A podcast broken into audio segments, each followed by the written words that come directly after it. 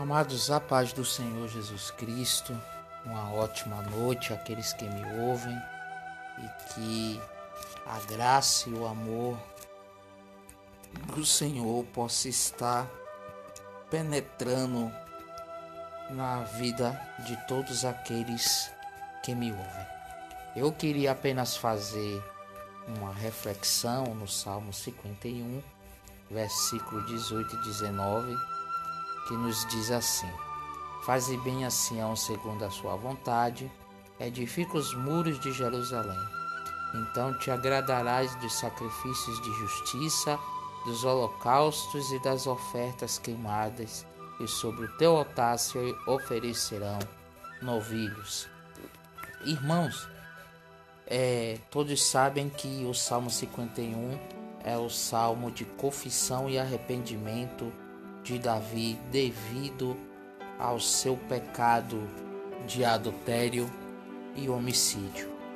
Eu não quero tanto focar e falar dessa confissão e desse arrependimento, mas eu queria refletir com os irmãos e falar a respeito um pouco de consequências os irmãos sabem que consequência é um efeito ou um resultado de alguma coisa que praticamos, tanto alguma coisa boa ou alguma coisa má. Pois bem, e falar algo a respeito disso, nesses dois versículos nós vemos claramente que Davi ele faz uma petição em vista a cruel sentença que foi proferida a seu respeito e a sua casa, mediante a sua queda, mediante a uma atitude que ele até o final do seu reinado, até o final da sua vida, experimentou os reveses em virtude do seu pecado.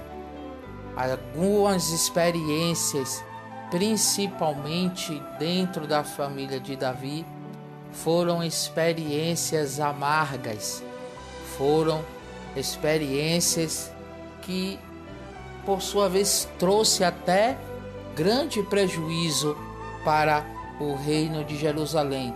Haja vista que no futuro distante da história do reinado de Jerusalém foi provocado uma divisão e que trouxe posteriormente sérias consequências e até mesmo, né, o projeto de Deus no que diz a respeito sobre a obra de salvação. Pois bem, o que eu queria refletir com os irmãos é que quando nós deixamos os princípios de Deus e quando abandonamos esse princípio e temos dentro do nosso coração um arrependimento e uma confissão sincera, embora que hoje nós vivemos o tempo da graça, mas as consequências elas ficam na nossa vida como uma correção, como algo que embora que no momento ela venha trazer tristeza, ela venha trazer algo que rasga e dilacera o coração mas que traz num futuro próximo da nossa vida um fruto de justiça. Porque eu estou falando que traz um fruto de justiça. Porque Deus, por sua vez, como um Deus amoroso, um Deus misericordioso, benigno, tardio em irar-se, ele corrige os seus filhos. E qual é o pai que não corrige o seu filho? Né? Qual é o pai que não dá um castigo a seu filho para que ele não faça mais uma, uma atitude errada, para que ele mesmo não venha sofrer com essa atitude ou desvie do princípio a qual ele é ensinado. Assim Deus faz para com cada um de nós na nossa caminhada cristã aqui na terra. Se em algum momento você praticou e que esses reveses até às vezes atinge que está ao nosso lado, principalmente família, principalmente a esposa, o marido, os filhos, eles sofrem também um prejuízo. Mas eu quero lhe dizer uma coisa que quando a gente se dispõe, tenha essa atitude, a qual de Davi ele teve diante de Deus, de rasgar o coração e dizer que errou. Embora que a consequência ela fica, porque o que a gente planta, nós colhemos. Isso é fato. Mas eu tenho certeza de uma coisa: Deus, ele não nos abandona.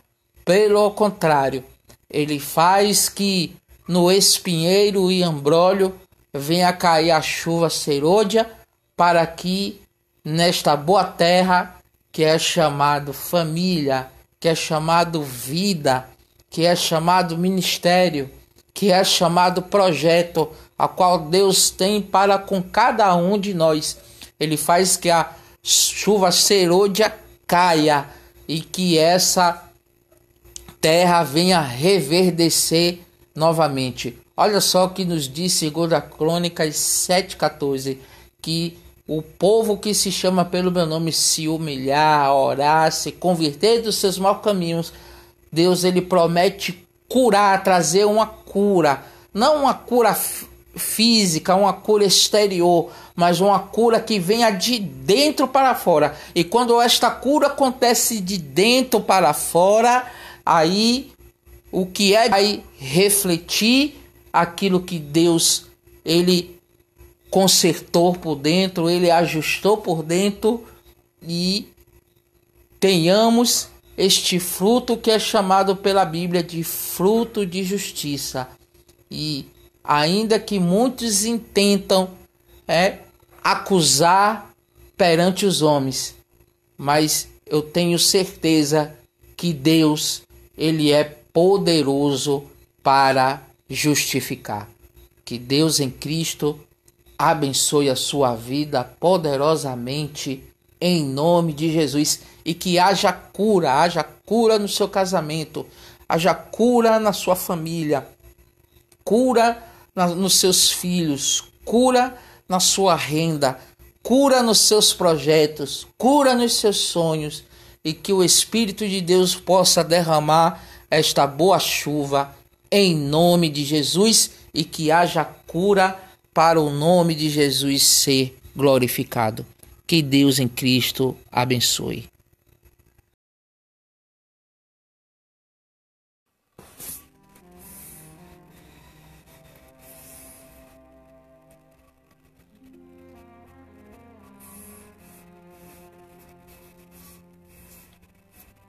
Queridos irmãos em Cristo, a paz do Senhor Jesus Cristo, aqueles que me ouvem, amigos do Evangelho, que o Senhor conceda a sua paz e a sua misericórdia. Querendo fazer uma breve reflexão juntamente com os irmãos no livro de Salmo, número 40, versículo 1, nos diz assim: Esperei com paciência no Senhor e ele se inclinou para mim e ouviu a minha oração. Queridos, eu queria neste momento me utilizar de fazer uso da etimologia para que o quem não sabe o que é etimologia Nada menos é a ciência que investiga a origem das palavras na sua forma mais antiga. E as escrituras sagradas, principalmente o Antigo Testamento, que é oriunda do hebraico, quando ela é traduzida em nossa linguagem, a língua portuguesa, nos permite várias traduções, porque a nossa língua portuguesa é uma língua rica e vasta em palavras. Por isso que existe muitas traduções bíblicas na nossa língua. Quem não conhece a João Almeida corrigida, a João Almeida atualizada, a nova linguagem de hoje, a Reina Valera, enfim, são muitas traduções que nos permite entender e interpretar melhor a linguagem da Bíblia em vista ser uma linguagem muito complexa. Mas quando essa interpretação chega a nós, possa ser que nessa variedade de transliteração ser bastante vasta, a semântica do propósito que o salmista ele transmite no versículo primeiro deste Salmo 40 sempre será a mesma. Paciência é a virtude que faz suportar com resignação a maldade e as injúrias e importunações. É ter calma, constância e perseverança. Embora que o, a atividade de se ter paciência, inclusive em circunstâncias, em perseguições, em crises ou importunações, nunca para nós, seres humanos, será fácil. Porém, o salmista ele nos ensina a ter resignação quando todas as coisas nos acometerem. O salmista ele nos ensina que esperar com paciência é você esperar com confiança que Deus ele vai ouvir e vai te dar socorro. Outro ensinamento em que o salmista ele quer transmitir para nós dentro deste Salmo 40 é ter depósito de esperança naquilo ou em algo que somente uma pessoa pode fazer.